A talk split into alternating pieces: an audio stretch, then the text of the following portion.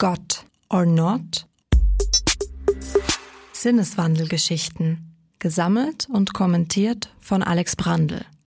Ich nehme einen großen Schluck von der abgestandenen Cola, die ich heute Morgen noch schnell in meinen Rucksack gesteckt habe. Wenn ich zu wenig trinke, wird mir schwarz vor Augen. Ich kenne mich. Die Sonne brennt auf meinen Kopf, den ich notdürftig mit einem zu klein geratenen Käppi bedeckt halte. Ich brauche keine Kopfbedeckung, hatte ich mir vor der Abreise gesagt.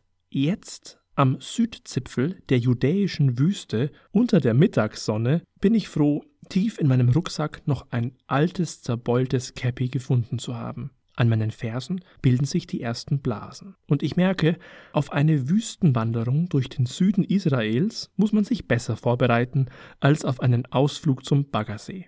Es ist Frühling im Jahr 2009 und ich bin auf meiner ersten Reise durch Israel. Rückblickend werde ich irgendwann sagen, hier hat sich für meinen Glauben vieles geklärt. Mit meinem Fuß kicke ich einen Kieselstein in die Ferne. Für einen Moment fliegt er durch die Luft, frei und ungebunden, um gleich darauf, als er auf den wüsten Boden fällt, wieder zu dem zu werden, was er war. Politikum, spirituelles Objekt, Bedeutungsträger. Ein Stein ist in Israel und in den palästinensischen Gebieten nicht einfach ein Stein.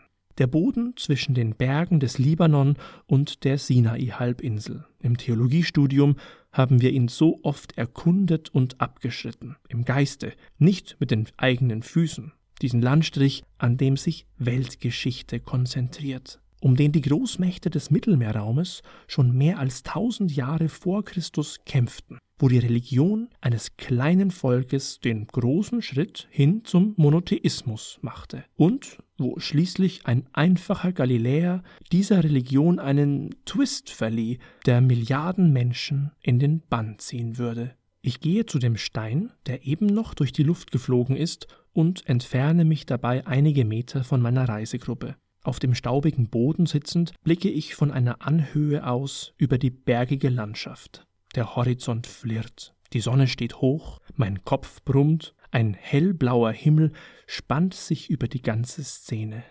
Ich spüre meinen Körper und meine Umgebung. In meinen Händen reibe ich den Stein und bete ein schlichtes Gebet. Ich danke, ich bitte, ich klage, ich hoffe. Das ganze Evangelium erscheint mir an diesem Ort besonders einfach und besonders gut. Den Menschen Mensch sein lassen und Gott Gott. Barmherzigkeit, Vergebung, Schmerz und Linderung. Und das Ganze illustriert mit Schafen, Weinbergen, Senfkörnern, Brot und Wein. Das Ganze ist so elementar, dass schon Grundschulkinder darüber ihren Zugang zur Liebe Gottes finden können. Der unscheinbare, einfache Stein in meinen Händen würde mir plötzlich zu Gold. Nach einer Weile stehe ich auf und kehre zurück zur Reisegruppe, die sich inzwischen um eine Steintafel mit altgriechischer Inschrift versammelt hat. Ich blicke in Gesichter, die ein bisschen aussehen wie meines. Da sind Ohren, durch deren Gehörgang schon so manches Paul Gerhardt-Lied gedrungen ist. Nasen, die unter hundert Kaffeesorten ihren Kirchenkaffee immer wieder herausriechen könnten. Münder, die wissen, was sie zu antworten haben, wenn der Mensch in dem schwarzen Gewand vorne am Altar Der Herr sei mit euch sagt oder singt, Wangen, die sich rot färben, wenn in einer gut beheizten Kirche am heiligen Abend die versammelte Gemeinde O du Fröhliche anstimmt. Zu Hause haben wir uns eingerichtet. Und nun stehen wir da, mit unserem festen Schuhwerk und unserer Funktionskleidung, an dem Ort, wo alles begann, und ich frage mich, wer oder was ist hier eigentlich fremdartig? Mein Glaubensbiotop, meine Kirche, ist das dieses fromme Grüppchen oder doch eher der staubige Platz dort hinten? Und welche Umgebung brauche ich für meinen Glauben? Brauche ich dafür Kirche, sowohl im Sinne eines Kirchengebäudes als auch im Sinne der Kirchengemeinschaft? Hat nicht ein zufälliger Steinwurf gereicht, um mir eine ganze Welt aufzuschließen und mich mit Gott in Berührung zu bringen? Diese Fragen sind vielleicht zugespitzt, aber für mich nicht nur rhetorisch. Ich meine sie ernst. Ich glaube schon irgendwie an Gott, aber, ah, na ja, die Kirche. Ich kann nicht mehr zählen, wie oft ich diesen oder einen ähnlichen Satzanfang schon gehört habe, wenn ich mich als angehender Pfarrer oute und mein Gegenüber sofort in eine Art Rechtfertigungshaltung geht. Nicht selten, um ein paar Sätze später seinen oder ihren Kirchenaustritt zu bekennen. Gott ja, aber die Kirche verstehe ich nicht und brauche ich nicht. Haben wir uns eine Art Exklusivkultur erschaffen, die mehr vom Kirchlichen erzählt als vom Göttlichen, so dass es überhaupt zu einer solchen getrennten Wahrnehmung kommen konnte? Ich kann das nicht beurteilen, aber ich beobachte. Glaube ohne Kirche. Für viele ist das doch längst Realität, vielleicht aber nur auf den ersten Blick. Martin Luther gibt mir dazu eine wichtige Unterscheidung an die Hand, die zwischen der sichtbaren und der unsichtbaren Kirche. Die sichtbare ist das Ergebnis einer bewussten Verbindung von Menschen, die gemeinsam ihren Glauben leben, einander und anderen im besten Fall von Jesus Christus erzählen, zusammen das Mahl feiern und in der Taufe Gottes Ruf in diese Gemeinschaft erfahren. Davon zu unterscheiden ist die, ebenfalls sehr sichtbare, Institution Kirche mit ihren Gremien und Ämtern. Schon Luther selbst betonte, dass es notwendig sei, verschiedene Dienste und Zuständigkeiten einzuführen, damit die Kirche nicht im Chaos versinkt, auch wenn davon unberührt ist, dass jeder und jede Gläubige im Besitz geistlicher Vollmacht ist. Stichwort Priestertum aller Gläubigen. Der Clou ist nun, dass alle Formen der sichtbaren Kirche eine dienende Funktion haben. Sie dienen dem Glauben, oder besser, sie dienen den Glaubenden, und wer hier dazugehört und wer nicht, das weiß nur Gott. Darum spricht Luther auch von der unsichtbaren Kirche.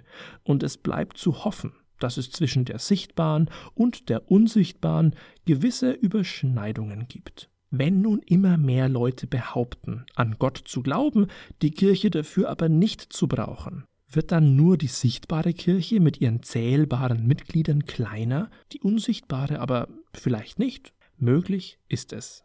Und trotzdem wäre es nicht nur schade um den sonntäglichen Kirchenkaffee, wenn plötzlich alle nur noch verklärt in der Wüste sitzen, einen Stein zwischen den Fingern drehen und Gottes Liebe spüren, so wie ich vor einigen Jahren. Denn die biblischen Geschichten, die in mir eine Beziehung zu Gott haben entstehen lassen, sind mir nicht einfach zugefallen.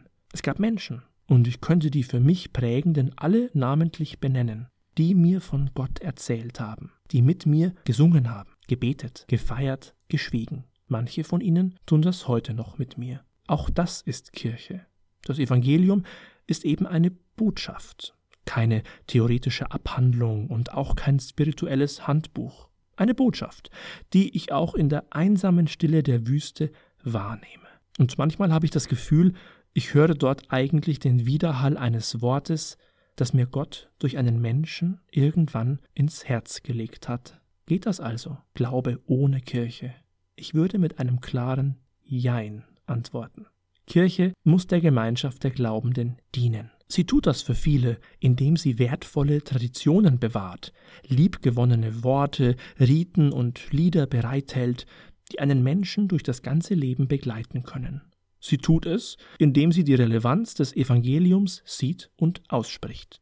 Sie tut es nicht, wenn ihre Mitglieder, ihre Vertreterinnen und Vertreter den Individualismus unserer heutigen Gesellschaft pauschal als Zeitgeist abtun. Sie sollte Räume schaffen für jene, die Gott nicht zuerst Sonntagvormittags in der Gemeinschaft suchen, Wüstenorte mit Steinen zum Sammeln, zum Wegwerfen und zum Wiederaufheben im übertragenen und vielleicht sogar konkreten Sinne.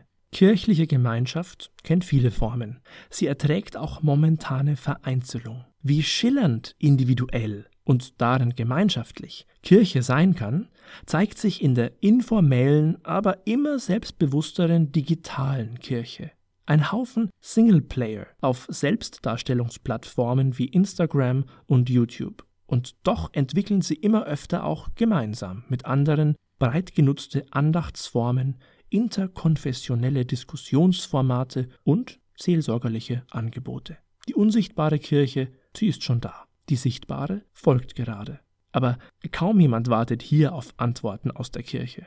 Ein anderer Modus ist gefragt, der des Fragens und des Irritierens. Lieber mal einen staubigen Stein hinhalten und warten, was passiert, statt eine säuberlich abgefüllte Wasserflasche voller Trost und Hoffnung und Kirchensprech. Das Evangelium Jesu Christi ist eine große Irritation. Vielleicht sollte die Kirche es wieder mehr werden, wenn sie für die Glaubenden ein relevanter Ort bleiben will. Gerade die digitale Wüste bietet dazu genug unbehauene Steine. Himmelwärts, der Theolog-Innenblog des Evangelischen Presseverbands für Bayern.